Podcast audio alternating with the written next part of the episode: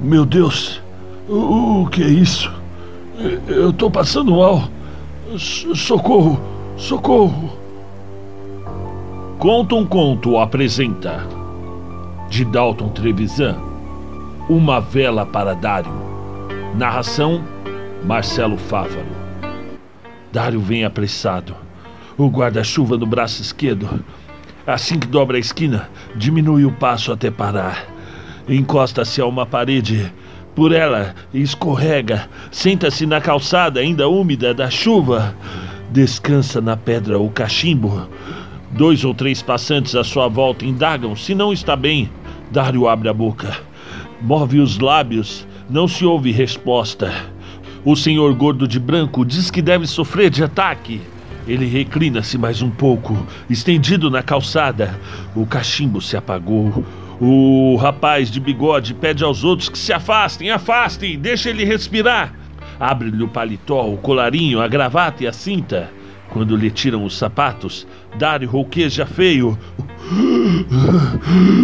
Bolhas de espuma surgem no canto da boca. A cada pessoa que chega, ergue-se na ponta dos pés. Não o pode ver.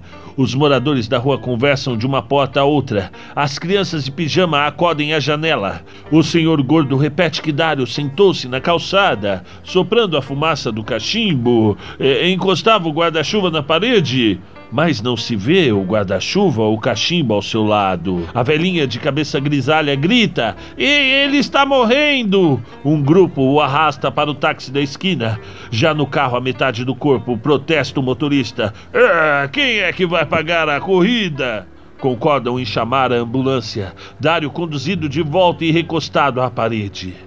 Não tem os sapatos, nem o alfinete de pérola na gravata. Alguém informa da farmácia na outra rua. Não carregam Dário além da esquina. A farmácia no fim do quarteirão. E, além do mais, muito peso. É largado então na porta de uma peixaria. Enxame de mosca lhe cobrem o rosto sem que faça um gesto para espantá-las. Ocupado o café próximo pelas pessoas que apreciam o incidente. E agora, comendo e bebendo, gozam as delícias da noite. Dário em sossego e torto no degrau da peixaria, sem o relógio de pulso.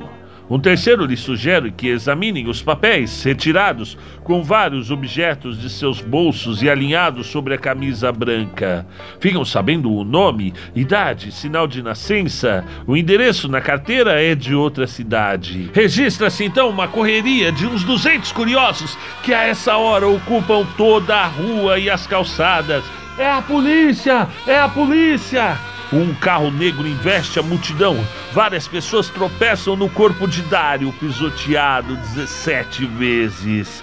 O guarda se aproxima do cadáver, não pode identificá-lo. Os bolsos estão vazios. Resta na mão esquerda a aliança de ouro, que ele próprio, quando vivo, só destacava molhando no sabonete. A polícia decide chamar o rabecão. A última boca repete: Ele morreu! Ele morreu! E a gente começa a se dispersar.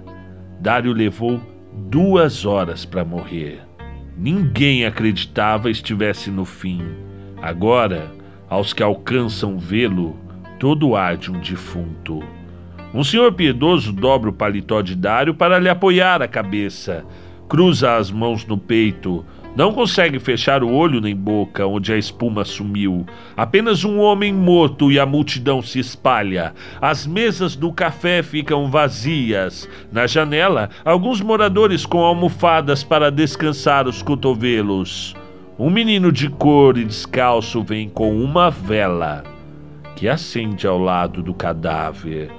Parece morto há muitos anos Parece o retrato de um morto desbotado pela chuva. Fecham-se uma a uma as janelas. Três horas depois, lá está Dário à espera do rabecão. A cabeça agora na pedra sem o paletó e o dedo sem a aliança. O toco de vela apaga-se as primeiras gotas da chuva que volta a cair. Fim da crônica. Uma vela para Dário, de Dalton Trebizan.